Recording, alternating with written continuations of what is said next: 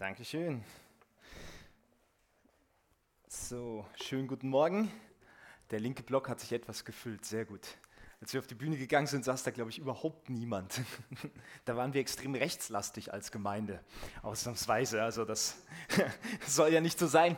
Okay, letzte Predigt heute.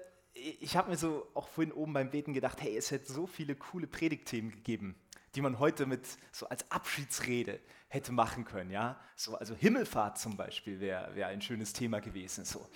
Oder, oder zu sagen, so, ja, siehe, ich bin bei euch alle Tage bis an der Weltende.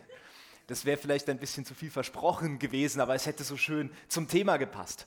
Oder eine andere Stelle, ne, wo, wo Jesus sagt, hey, wenn sie euch nicht aufnehmen wollen, dann geht aus der Stadt und schüttelt den Staub von euren Füßen. Und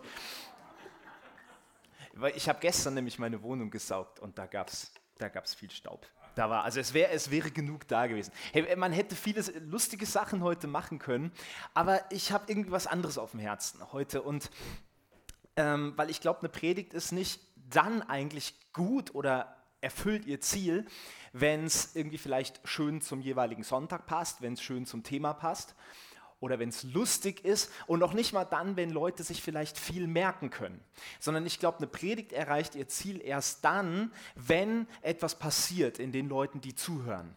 Ja, wenn es etwas freisetzt in ihnen, wenn, wenn wirklich im Inneren etwas verstanden wird und jetzt nicht unbedingt auf intellektueller Basis. Ich glaube, das, das geschieht irgendwie immer, dass man was hört, was man vielleicht noch nicht so gesehen hat. Sondern ich glaube, eine Predigt soll wirklich Dinge äh, in unserem Leben verändern, zum Positiven. Eine Predigt soll Einfluss haben auf das, was wir heute tun oder morgen oder die nächste Woche.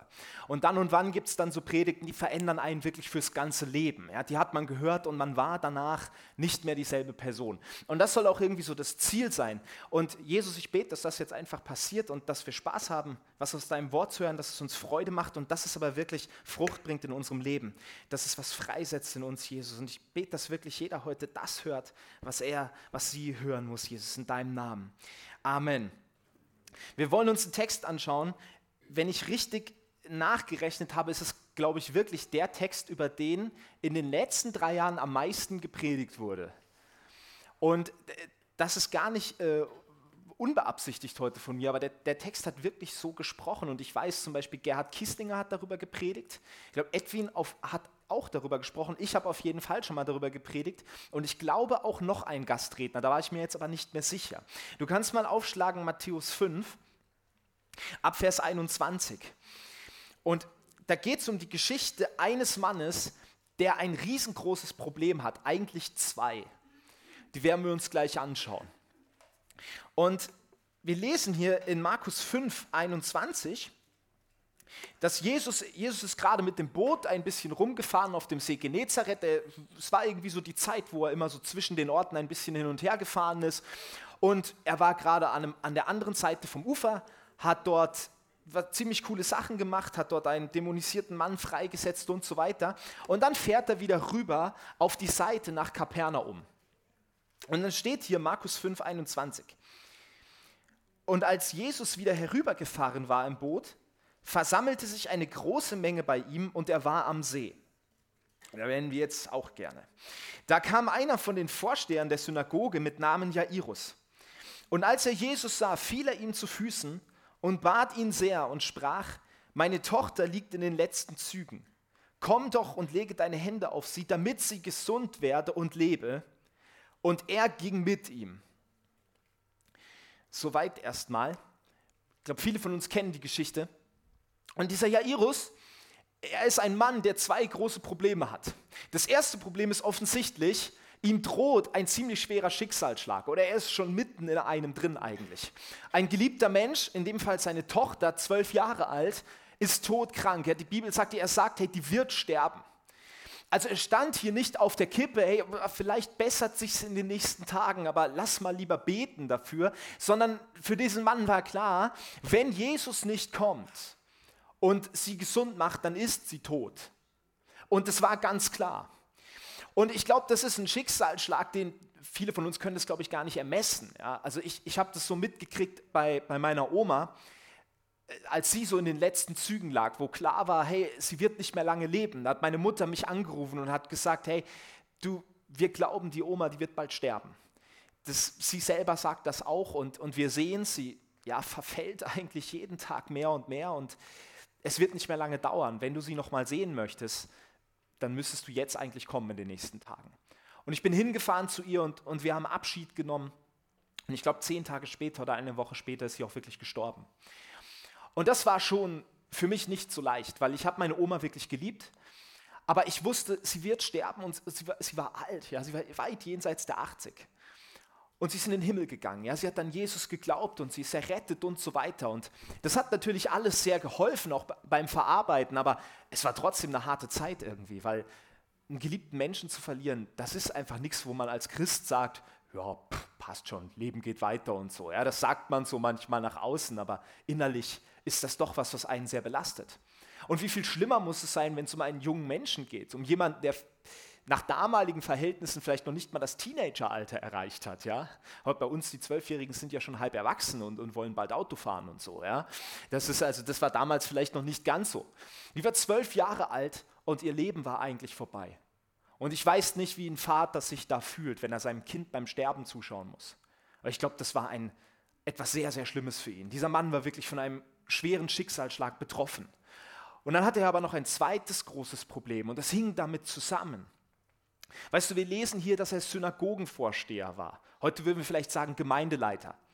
Also das war jetzt nicht das Problem, ähm, obwohl das vielleicht auch manchmal sein kann. Aber wenn wir das hier lesen, dann wissen wir, okay, es handelte sich um einen strenggläubigen Juden, um jemanden, der wirklich die Tora vielleicht sogar auswendig kannte, der sich mit den ganzen Büchern beschäftigt hatte, der in ganz klaren Linien gedacht und geglaubt hat. Und für einen Juden der damaligen Zeit gab es eigentlich nur eine Möglichkeit, wie er auf so einen Schicksalsschlag reagieren konnte. Und diese Möglichkeit war zu erkennen, Gott will mich bestrafen.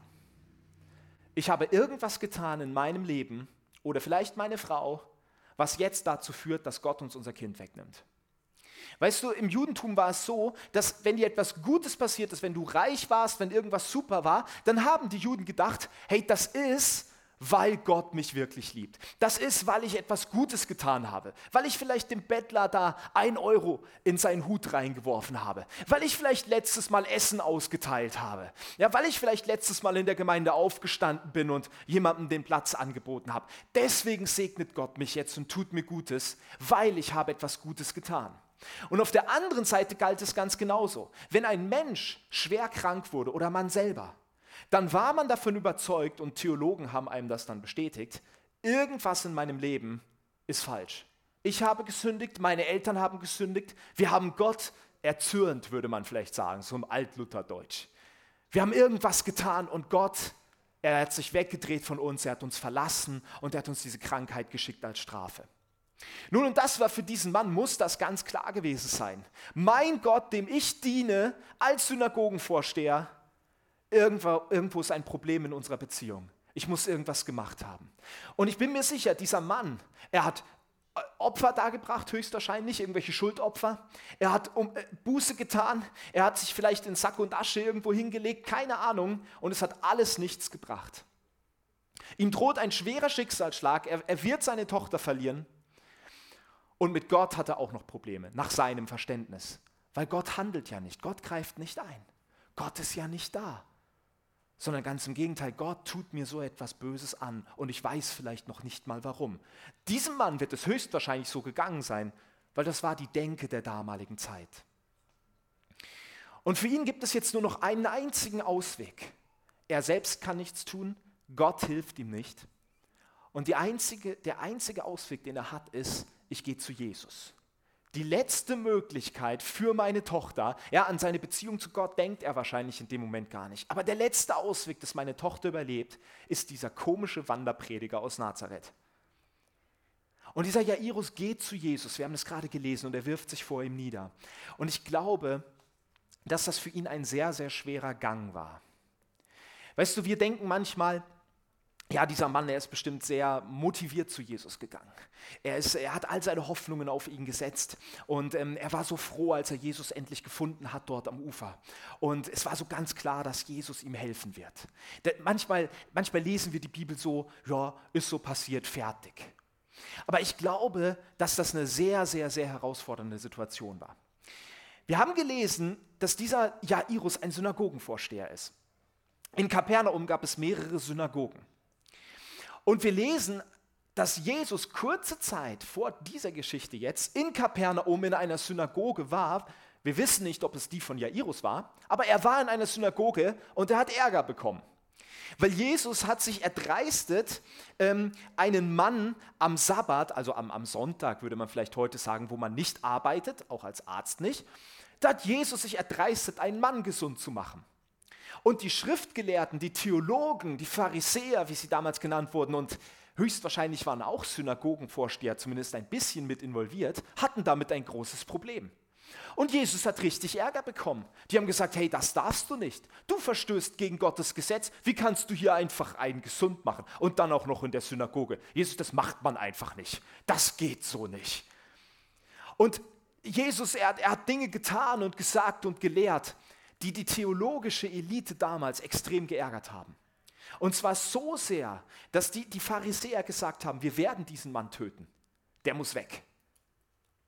Jesus war nicht nur jemand, der neue Lehren gebracht hat, der Dinge ganz anders gemacht hat als alle anderen Gläubigen der damaligen Zeit, sondern er war auch jemanden, der eine große Konkurrenz darstellte für die Synagogen. Weil weißt du, wir lesen hier in Kapernaum, dass der ganze Ort zusammenkam, um Jesus zu hören einmal. Sie kamen alle in ein Haus und standen davor, weil alle wollten zu Jesus. Jetzt kommt die halbe Stadt raus an den Strand zu diesem Mann. Wo werden sie mit Sicherheit dann nicht sein gleichzeitig? In der Synagoge. Verstehst du, die, die Leute waren begeistert von Jesus, weil er mit Vollmacht gelehrt, heißt es, und nicht wie ihre Schriftgelehrten. Und das ist schon mal, da kann schon ein Konkurrenzdenken aufkommen. Weißt du, stell dir vor, du bist irgendwo Gemeindeleiter oder du, du predigst oder du hast einfach einen Job. Und dann kommt einer und macht das viel besser als du. Und die anderen Leute sagen, boah, ja wirklich, also der, der Neue, der, der macht das ja echt mit, mit Vollmacht. Also der scheint ja wirklich kompetent zu sein. Ja, was sagt das über dich aus? Du bist nicht konkurrenzfähig. Du machst das nicht so gut. Der Neue ist viel besser als du. Und so ging es all diesen Theologen und Synagogenvorsteher. Die Leute waren begeistert von Jesus. Boah, der lehrt mit Vollmacht, wie er predigt, wie er lehrt. Und Kranke werden auch noch gesund. Was will man mehr? All-Inclusive-Paket. Wo kann ich meinen alten Vertrag eigentlich kündigen? Muss ich jetzt noch hier Synagogenmitglied sein, Jesus? Ich frage mich das manchmal, ob die das gefragt haben. So, hey, Jesus, kann ich nicht bei dir eintreten irgendwie, weil das ist irgendwie viel besser. Wir lesen das, dass etliche Leute kamen und gesagt haben, Jesus, eigentlich würden wir gerne mit dir durch die Gegend ziehen. Das ist viel schöner, als hier in dem Ort zu wohnen. Was glaubst du, wie es diesem Synagogenvorsteher ging? Seine Leute aus den Gemeinden, sie waren alle begeistert von diesem Jesus, der für ihn eine extreme Konkurrenz dargestellt hat. Und vielleicht hatte Jairus auch theologische Probleme mit diesem Jesus. Weil das hatten die meisten Leute, die die Tora kannten. Die haben gesagt, hey, der lehrt komische Dinge, der macht Sachen am Feiertag, das geht nicht. Ja, dann noch so Geschichten wie die Ehebrecherin nicht verurteilen. Und Jesus hat viele komische Dinge gemacht für die Leute der damaligen Zeit. Und ich glaube, der Gedanke liegt nicht so fern weg, dass Jairus wirklich Probleme mit diesem Jesus hatte. Ich glaube, Jairus war eigentlich keiner, der Jesus so wirklich geliebt hat und so begeistert war von ihm. Weil wir lesen von keiner früheren Begegnung, dass er jetzt irgendwie zu Jesus gekommen ist, weil er seine Lehre gut fand. Der einzige Grund, warum Jairus hier Jesus trifft, ist, er will was von ihm. Er will was. Er hat ein Anliegen und sagt, Jesus, bitte tu mal was. Weißt du, er kommt ja nicht und sagt, boah, Jesus, deine Lehre, die ist wunderbar und boah, wie du letztes Mal da wen gesund gemacht hast, das ist echt der Hammer und du, ich würde gern von dir lehren, von dir lernen und ganz nebenbei, ich habe da eine kranke Tochter, würdest du vielleicht, wir machen das ja heute so, wir sind ja nett. Bevor wir was wollen von jemandem, sagen wir erstmal, was wir gut finden an ihm. Bevor wir jemanden um Hilfe bitten oder so, haben wir ja gerne erstmal eine Beziehung auch aufgebaut zu der Person. Und dieser Jairus kommt aber einfach und nimmt sich dafür keine Zeit. Er kommt einfach und sagt, Jesus, kannst du meine Tochter gesund machen? Und es hätte so viele Möglichkeiten jetzt gegeben, für Jesus darauf zu reagieren. Jesus hätte einfach sagen können, ach ja, Iris, das ist ja interessant, du bist doch dieser Synagogenvorsteher. Du, ähm, als ihr letztes Mal euch mit eurem theologischen Arbeitskreis getroffen habt und darüber geredet habt, was ich so mache und tue und ob ihr das gut findet, da wäre es schon schön gewesen, wenn du da mal Partei für mich ergriffen hättest. Du, da wäre es schon klasse gewesen, äh, wenn du mal gesagt hättest, ey, ganz so schlecht ist dieser Jesus nicht. Du und ich hätte mich auch gefreut, wenn ich mal bei dir in der Synagoge hätte predigen dürfen, aber das hat ja irgendwie nie geklappt. Ja, Iris, irgendwie, was hast du für mich gemacht eigentlich? Jetzt kommst du, jetzt wo du was haben willst, also davon bin ich nicht gerade begeistert. Wie wäre es, wenn du mir erstmal zeigst, dass du mich schätzt? Wie wäre es, wenn du erstmal anerkennst, wer ich eigentlich bin, bevor du hierher kommst und irgendwie sagst, was du von mir willst? Jesus hätte sagen können, guck mal, jetzt hast du so große Probleme. Ja, Iris, du hast mich früher nicht gebraucht, dann schau auch jetzt bitte, wie du selber wieder rauskommst. Ja, ich bin doch nicht dein Problemlöser. Für meine Freunde bin ich natürlich da und hier für das Volk und so. Aber äh, bin ich jetzt hier berufen, mich um deine Sachen zu kümmern? Was, was willst du eigentlich von mir? Er hätte sagen können, fall doch nicht gleich mit der Tür ins Haus. Lad mich doch erstmal zum Essen ein. Dann können wir auch darüber reden, ob ich dann was mache. So, ja, tun ergehen Zusammenhang. Tu du mir was Gutes, dann tue ich dir auch was Gutes. Oder Jesus hätte auch theologisieren können. Das machen wir ja manchmal gerne so als Christen. So Leute kommen mit Problemen und wir können ihnen zwar nicht helfen, aber wir erklären ihnen, warum sie die Probleme haben. Und wir denken, oh, das haben wir aber gut gemacht jetzt. Dabei ist das eigentlich keine Hilfe. Wenn einer kommt und sagt, du, meine Ehe geht kaputt und du erklärst ihm dann warum, da ist ihm im Regelfall erstmal nicht geholfen. Ja, warum seine Ehe jetzt kaputt gegangen ist. Ja, wenn jemand kommt zu dir und, und, und dir erklärt, er ist krank und du erklärst ihm dann warum und sagst, naja, wird schon wieder, der wird auch nicht so ermutigt weggehen. Verstehst du, natürlich gibt es manchmal Situationen, wo wir Leuten erklären müssen, hey, du hast dich vielleicht mit deinem Verhalten selbst da, da rein manövriert. Wenn du zu mir kommst und sagst, hey, ich, ich, ich habe einen Autounfall gehabt und ich weiß nicht warum. Und ich dich dann frage, ja, wie, also wie ist das denn passiert? Und wenn du mir dann sagst, ja, ich bin mit 120 hier die Labstraße runter, dann werde ich dir sagen, ja gut, hm, ich glaube nicht, dass Gott oder irgendwer dich strafen will, sondern das hast du deiner eigenen Blödheit zuzuschreiben. Muss man manchmal Leuten auch sagen. Aber das ist ja auch ein einfaches Beispiel. Aber manchmal kommen ja Leute und haben Probleme. Die sind in Herausforderungen. Es sind Dinge passiert in ihrem Leben. Und wer bin ich, dass ich ihnen erklären kann, warum? Weißt du, hat Jesus hier gesagt, du Jairus, äh, ich weiß gerade gar nicht, ob ich deine Tochter gesund machen kann weil äh, die wird ja aus irgendeinem Grund krank sein. Da wird es ja irgendwas geben. Du hast du schon gebetet eigentlich zu Gott. Ach so, hast du schon, ja, du, puh, wenn der nichts macht, weiß ich auch nicht. Dann möchte ich jetzt, also da muss ich erstmal mit Gott drüber reden, ob das jetzt okay ist und so. Weißt du, er hätte so rumtheologisieren können. Und er tut es aber nicht. Weil Jesus eine Sache weiß. Und diese Sache ist, der Mensch, der gerade vor mir steht und mich um Hilfe bittet, dem will ich helfen. Weißt du, Jesus war jemand, der nie gesagt hat, hey, du bist krank aus den und den Gründen. Hey, du hast Probleme, weil du das und das und das getan hast. Sondern Jesus war einer, der hingegangen ist und den Leuten ganz praktisch geholfen hat. Jesus war einer, der hingegangen ist und Menschen einfach gesund gemacht hat. Jesus hat nicht einmal zu einem Kranken gesagt, du, Du bist krank, weil deine Eltern haben was Böses gemacht. Du bist krank, weil du hast den Zehnten nicht gegeben. Du bist krank, weil du hast letztes Mal, als dieser versaute Witz erzählt wurde, da hast du ganz laut gelacht. Deswegen hast du jetzt Schnupfen. Ja? Hat Jesus nie gemacht, sondern Jesus hat, Jesus hat selber gesagt, hey, ich zerstöre die Werke des Teufels hier auf dieser Erde. Und die Bibel sagt das ganz klar, der Apostelgeschichte 10, Vers 38, Jesus, der alle gesund gemacht hat, die in der Gewalt des Teufels waren. Jesus war einer, der gekommen ist und gesagt hat, hey, ich mache die Leute durch den Geist Gottes gesund, weil diese Krankheiten sind nicht von Gott. Das Leid und der Tod und die Probleme und die Nöte der Menschen, sie kommen nicht von Gott, sondern sie kommen von dem, mit dem ich auch ein großes Problem habe. Und das ist der Teufel. Und Jesus hat einfach diese Leute gesund gemacht und gesagt, hey, ich bringe das Reich Gottes hier auf die Erde. Und er hat nie theologisch nachgefragt, boah, muss ich da irgendwie erstmal was gucken und, und äh, das klären, wo diese Krankheit herkommt. Für Jesus war ganz klar, ich will den Menschen helfen. Glaube kann manchmal ganz einfach sein. Manchmal denken wir so viel nach, was soll ich jetzt das tun oder das? Ist das jetzt gut, wenn ich dem äh, Geld gebe, dem Bettler dort? Ist das in Ordnung? Oder, oder, kauft er sich Drogen davon? Oder ist das irgendwie die Bettelmafia? Was soll ich jetzt? Es gibt Christen, die beten nicht für andere Menschen, weil sie sagen, ja, wir wissen ja nicht, ob Gott die heilen will. Und dann sage ich, na ja, Hier gibt es ein fettes Buch. Da steht es halt drin. Da, da steht ja drin, legt Kranken die Hände auf und macht sie gesund. Und nicht triff dich erstmal fünfmal mit ihm zum Mentoring und zum Fasten und dann hör mal, ob Gott sagt, ja, passt schon irgendwie, bet mal für den. Weißt du, ich, ich denke mir manchmal so, wir glauben so ganz selten, dass unsere Gebete was bewirken. Ich glaube, sonst würden wir mehr beten. Aber in solchen Situationen denken wir so manchmal, ja, unser Gebet kann den Willen Gottes verhindern. Ja, und, und das, das ist irgendwie so, das ist schon ein bisschen naiv. Hey, glaubst du, wenn ich etwas bete und Gott sagt, nein, Martin, du kriegst keinen Ferrari, glaubst du, dass ich dann trotzdem einen krieg und Gott irgendwo einen herorganisieren muss für mich? Wenn Gott sagt, nein, das, das ist jetzt nicht dran. Nein, es ist nicht in Ordnung, dass Franken ein eigenständiger Staat wird. Nein, das werde ich nicht machen. Dann wird Gott sagen, nein.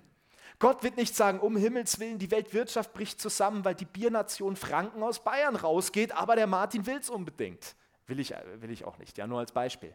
Gott wird das nicht tun. Hey, du kannst dir sicher sein, wenn du betest und Gott sagt, nee, das passt gerade nicht, dann wird das nicht tun, aber du kannst Gott um alles bitten. Und Gott wird schon entscheiden. Gott wird schon aussortieren von dem, was wir hier so beten. Gott sei Dank. Weißt du, dieser Mann, er kommt zu Jesus. Ein, ein Synagogenvorsteher, der große Probleme gehabt hat mit Jesus. Ein Mann, der zu einer religiösen Schicht gehört, mit denen Jesus auch Probleme hatte übrigens. Jesus hat, hat sehr häufig auch gegen Pharisäer und gegen diese Dinge, wie sie gelebt haben, gesprochen.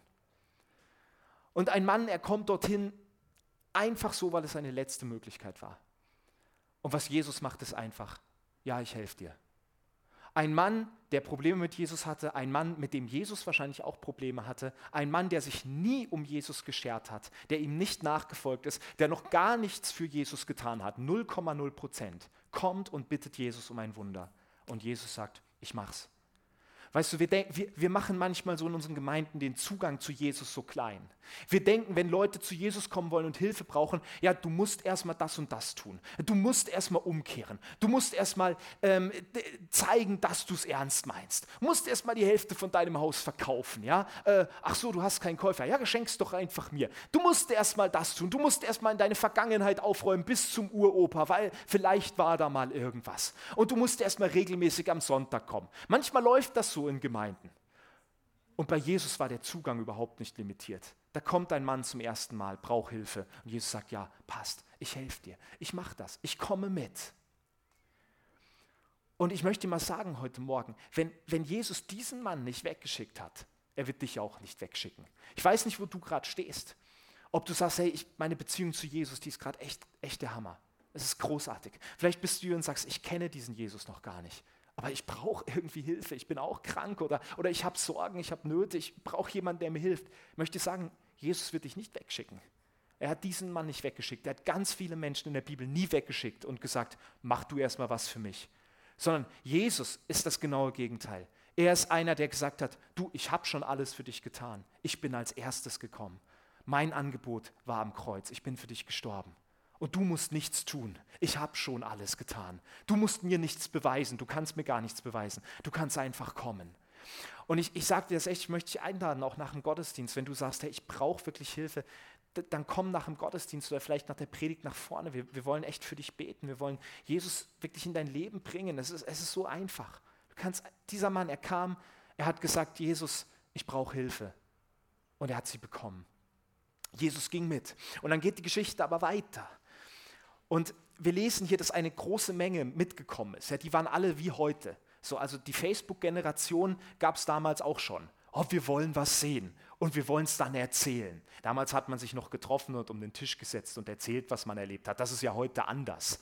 Heute teilt man sich das ja auch in einem Haushalt eher übers Internet mit. Ja, also so, Schatz, wie, wo bist du? Ja, in der Küche. Ah, nebenan. Okay, passt so. Ich freue mich auf die Ehe, das wird großartig. Ja, ähm, und, und damals, aber die, die ganze Menge kam mit, weil, oh, vielleicht gibt es was zu sehen. Vielleicht macht Jesus ein Wunder.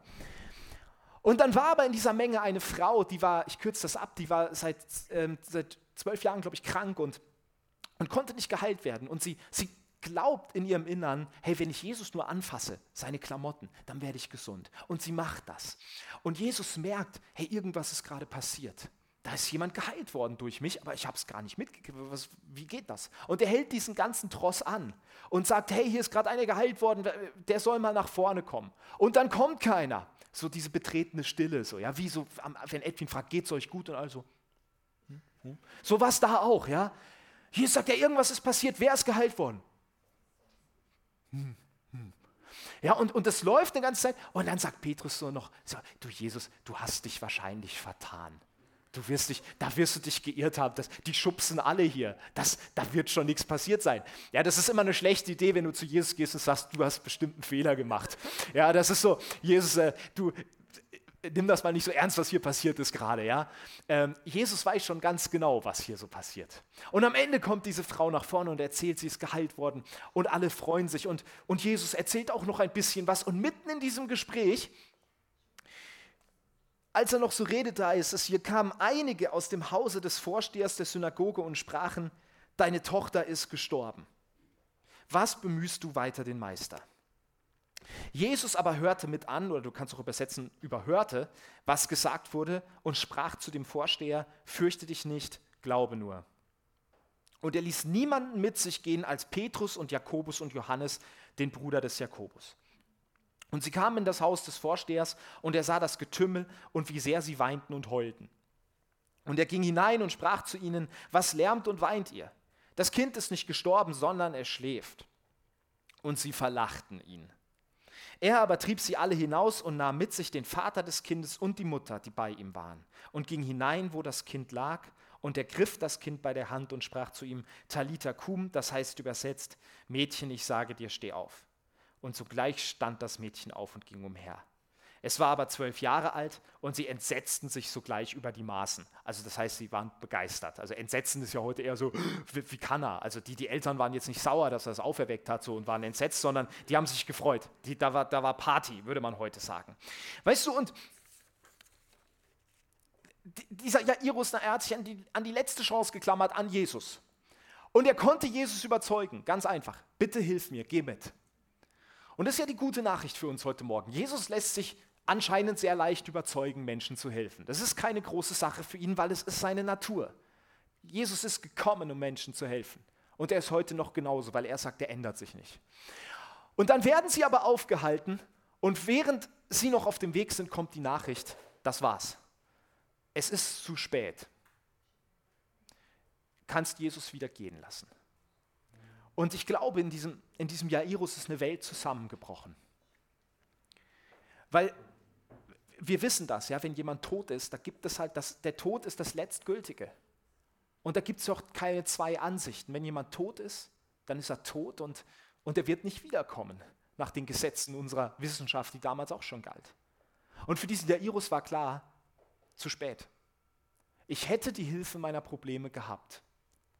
Ich hätte den Mann, der in Kapernaum fast alle Kranken gesund gemacht hat der wäre da gewesen. Er, er, er ist mit mir gekommen. Ich habe ihn an meiner Seite gehabt, aber es war schon zu spät.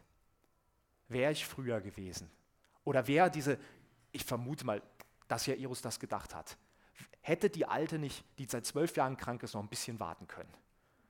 Da, da hätte, dann wären wir nicht aufgehalten worden, wenn die jetzt nicht hier ihre, ihre One-Woman-Show abgezogen hätte, dann wären wir rechtzeitig gekommen und meine Tochter würde noch leben. Warum musste Jesus sich jetzt erst um die Frau kümmern, bei der es nun wirklich nicht dringend war, das Problem?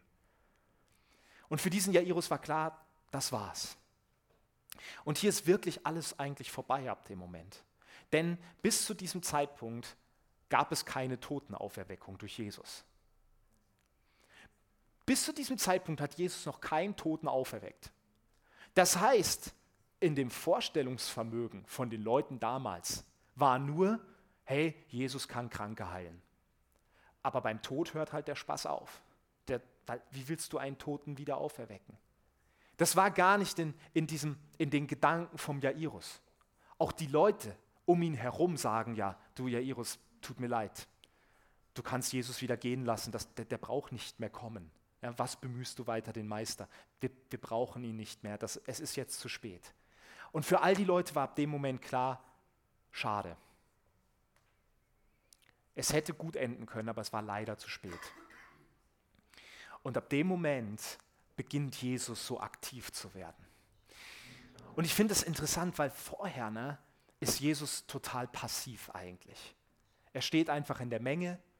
Jairus kommt und sagt, mach bitte meine Tochter gesund. Und Jesus geht, geht einfach mit. Ja, er lässt sich da hinführen. Dann kommt eine Frau, fasst ihn an, wird geheilt und Jesus redet so mit ihr. Aber er tut nicht wirklich was. Er ist eigentlich sehr passiv. Und jetzt in dem Moment, wo die Nachricht kommt, es ist alles vorbei, es gibt keine Hoffnung mehr, da wird Jesus auf einmal aktiv. Das ist zum ersten Mal, dass Jesus wirklich sagt, Moment mal, jetzt machen wir das mal so, wie ich das will. Ich gehe trotzdem weiter mit, aber der Rest bleibt bitte hier. Ja, also Jesus war, war da kein Mann der großen Menge. Er hat dann gesagt, na komm, ich nehme nur ein paar mit, dann kommen wir auch schneller voran. Weißt du, Jesus, obwohl die Menschen sagen, es ist hoffnungslos, es ist vorbei, obwohl ihn die Leute sogar auslachen, dort in diesem Haus. Ja? Und es ist nie eine gute Idee, Jesus auszulachen übrigens. Zeigt er hier auch ganz klar. Ich glaube, Jesus hat sich dann innerlich schon gedacht, naja, wer zuletzt lacht, lacht am besten. Ja, da ist wahrscheinlich dieses Sprichwort entstanden. So, ja, obwohl das bisher noch nie passiert ist, sagt Jesus, ich komme jetzt. Jesus wird hier passiv, wenn, äh, aktiv. Wenn Jesus passiv geblieb, geblieben wäre, dann hätte er eigentlich gehen müssen. Weil er ist ja nur auf Zuruf mitgegangen zu Jairus. Und jetzt wird ihm gesagt, du kannst wieder gehen. Es, es bringt nichts mehr. Und in dem Moment sagt Jesus aber, nee, nee, Moment. Ich mache jetzt nicht mehr das, was ihr sagt. Jetzt mache ich das so, wie ich das will.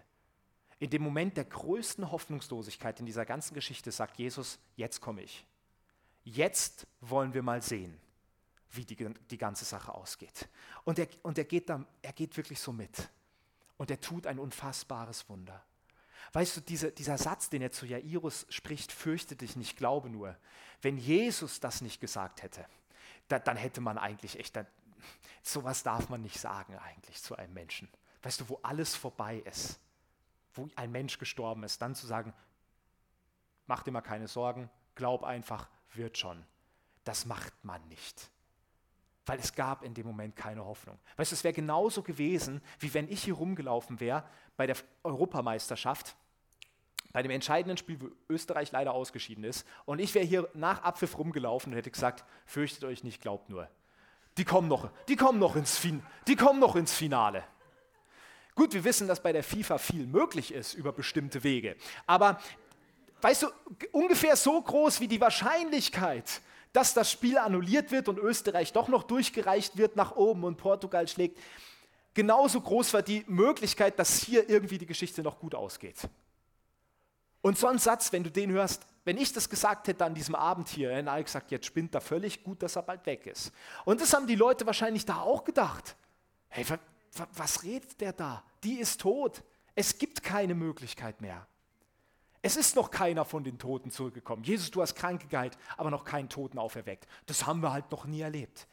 Und ich möchte sagen, unser Erlebtes darf nie unsere Zukunft limitieren.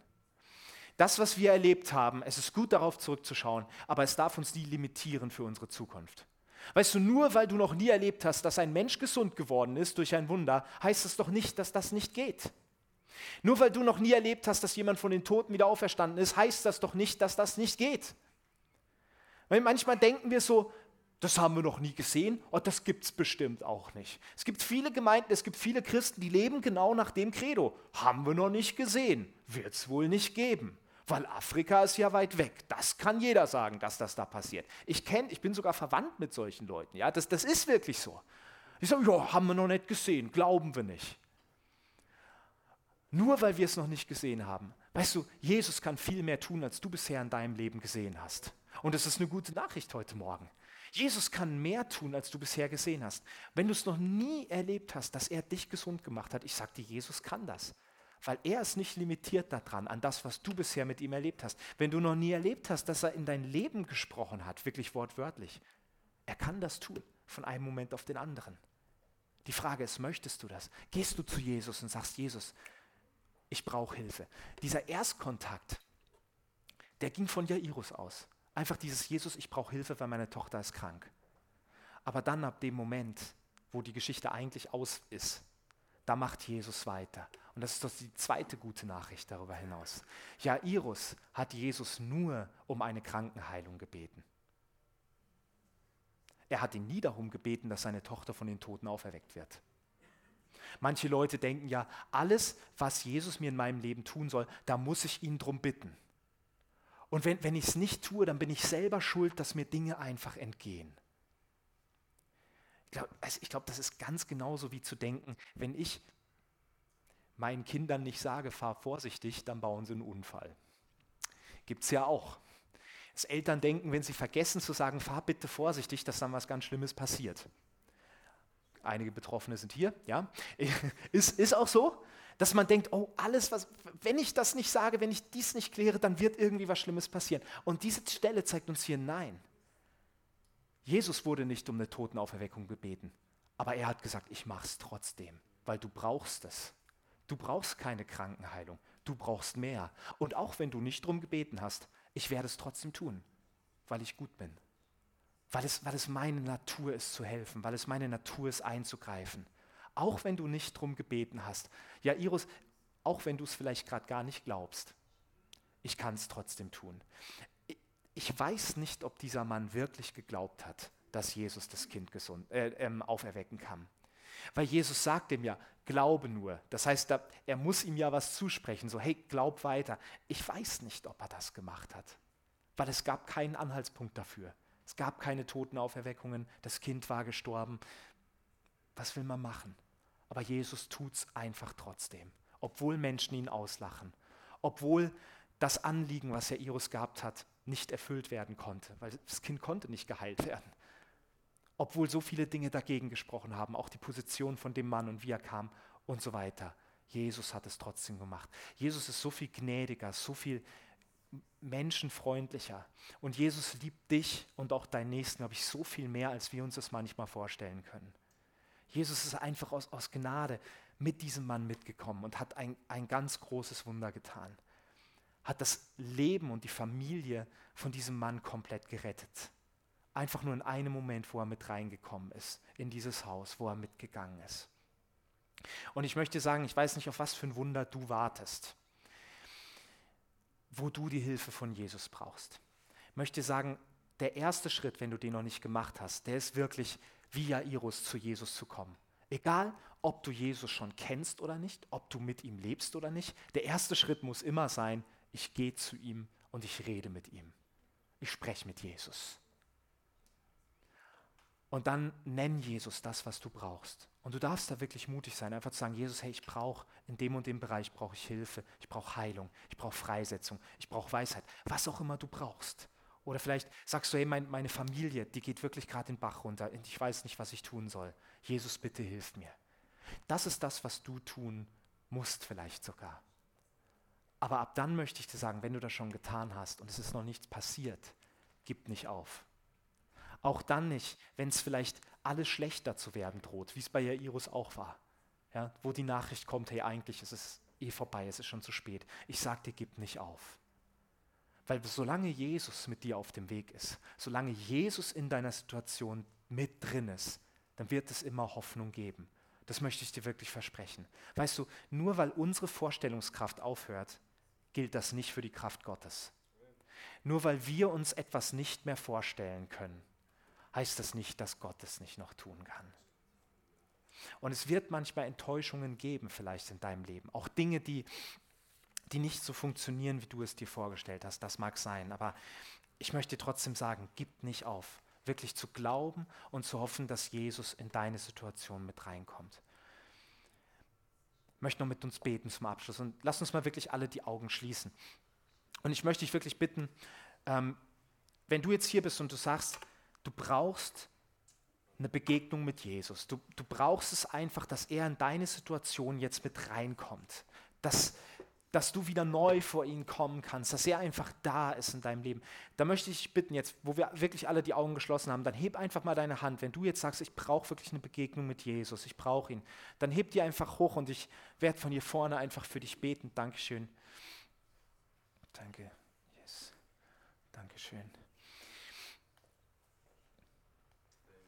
Danke, Jesus, dass du, dass du da bist heute Morgen. Danke für die Leute einfach, die, die ihre Hand jetzt gehoben haben. Danke, dass, dass sie ehrlich sind vor dir, dass sie wie Jairus jetzt vielleicht einfach vor dir knien in ihrem Innern und, und sagen, Jesus, hier bin ich. Ich, habe manche Dinge in meinem Leben vielleicht nicht so gelebt, wie ich sollte oder es nicht so auf die Reihe bekommen oder vielleicht bin ich jetzt zum ersten Mal so wirklich richtig vor dir, ohne was getan zu haben, ohne was gemacht zu haben vorher für dich. Jesus, danke, dass das nicht zählt für dich, dass das kein Problem ist, dass du einfach willst, dass Menschen ehrlich kommen vor dich. Wirklich die Hoffnung der Welt. Und Jesus, ich bitte, dass wirklich jetzt diese Menschen hier alle spüren dürfen, wie du kommst in ihr Leben und in ihre Situation. Bitte dich, dass du ihnen Glauben schenkst, auch für das Unmögliche. Ich bitte dich, dass du ihnen Einblicke gibst in deine Gedanken, in das, was du vorhast mit ihnen, Jesus.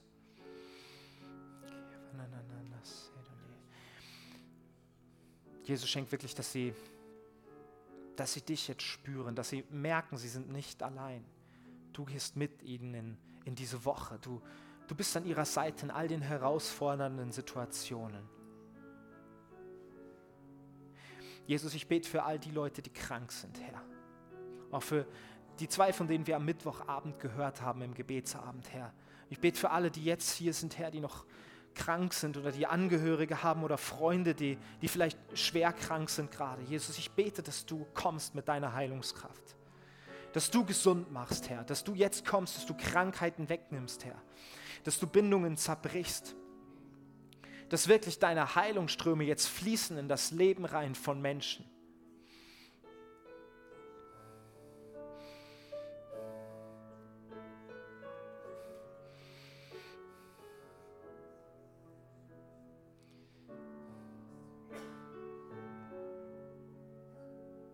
Und weißt du, es kann sein, dass du, gerade jetzt, wenn du, wenn du so vor Jesus bist, ähm, dass dir so Dinge kommen, dass er dir Dinge zeigt von deinem Leben, wo du genau weißt, hey, das war nicht in Ordnung, wo ich mich da und da so verhalten habe, wo, wo du vielleicht was gestohlen hast sogar, wo du was unterschlagen hast oder wo du einfach mit im Bösen auseinandergegangen bist mit deinem Ehepartner, wo du jemanden betrogen hast, wo du, wo du lieblos warst. Und ich möchte dir sagen, dass, das ist jetzt nicht das schlechte Gewissen, was kommt. Und das ist auch jetzt nichts, wo, wo ähm, was ich irgendwie weghalten will von Jesus, sondern das sind, glaube ich, Dinge, die Gott dir einfach jetzt gerade zeigt und dir sagt, hey, bring es in Ordnung. Weil weißt du, Jesus steht wirklich da mit offenen Armen und er will, dass wir zu ihm kommen. Aber manchmal ist die, die Schuld, das, was wir getan haben in unserem Leben, etwas, was uns trennt von ihm. Und ich möchte sagen, das ist jetzt nur ein kleiner Schritt, einfach wo du ihn um Vergebung bitten kannst, wo du einfach aussprichst, Herr, Jesus, in den und den Dingen, die ich getan habe, ich bitte dich wirklich um deine Vergebung. Und da, wo er es dir zeigt, bring das auch in Ordnung. Bitte Menschen um Vergebung. Ersetze Dinge. Bring Dinge zurück, die du mitgenommen hast. Oder ja, ähm, kauf deinem Partner einen Blumenstrauß. Bitte dort um Vergebung, wie auch immer. Lass dich jetzt nicht verurteilen. Es geht Jesus nicht darum, dich zu verurteilen und dir irgendwie zu zeigen, wie schlecht du bist. Das tut Jesus nicht sondern Jesus bietet dir dafür Vergebung an, für das, was er dir jetzt zeigt. Und er will dich wirklich freisetzen.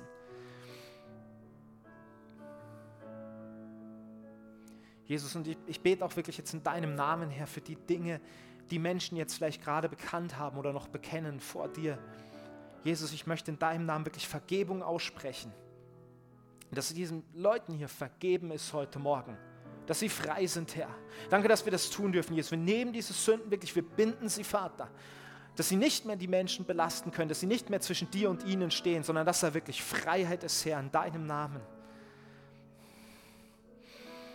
Jesus, ich bete, dass du heute Morgen äh, Ehen und Familien und Beziehungen wiederherstellst, Herr, weil einfach Vergebung geschieht. Und ich bete, Jesus, heute wirklich Wunder passieren, auch in deinem Namen. Nicht nur, dass Menschen geheilt werden, physisch, sondern auch in ihrem Innerlichen. Jesus, dass heute Dinge passieren, Dinge in Bewegung kommen, die wichtig sind für Menschen, Herr. Bete, dass heute sich Situationen lösen oder neu ergeben, Herr, wo Menschen einfach hier sind heute und, und hoffen, dass, dass du eingreifst und etwas tust. Jesus, danke, dass du gut bist.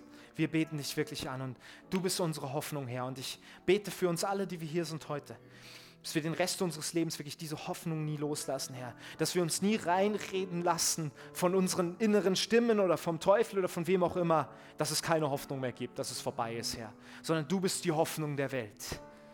Und es gibt immer Hoffnung, Herr, weil du hast den Tod überwunden, du hast am Kreuz gesiegt, du hast alle Schuld vergeben. Und du bist im Himmel her, dir ist alle Macht und alle Herrlichkeit gegeben. Und ich will euch das wirklich zusprechen, der Gott, der dieses Universum erschaffen hat, in der bedeutungslosen Zeitspanne von sechs Tagen,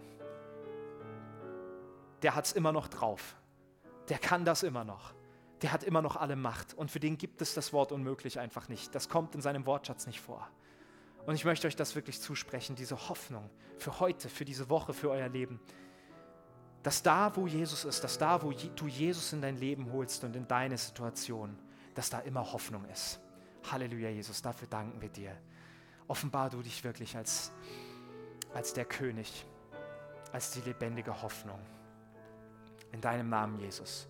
Amen. Hoffnung der Welt. Lass uns einfach nochmal singen, gemeinsam dieses Lied. Die Hoffnung der Welt. Du bist erhöht. Rufst uns nach Hause.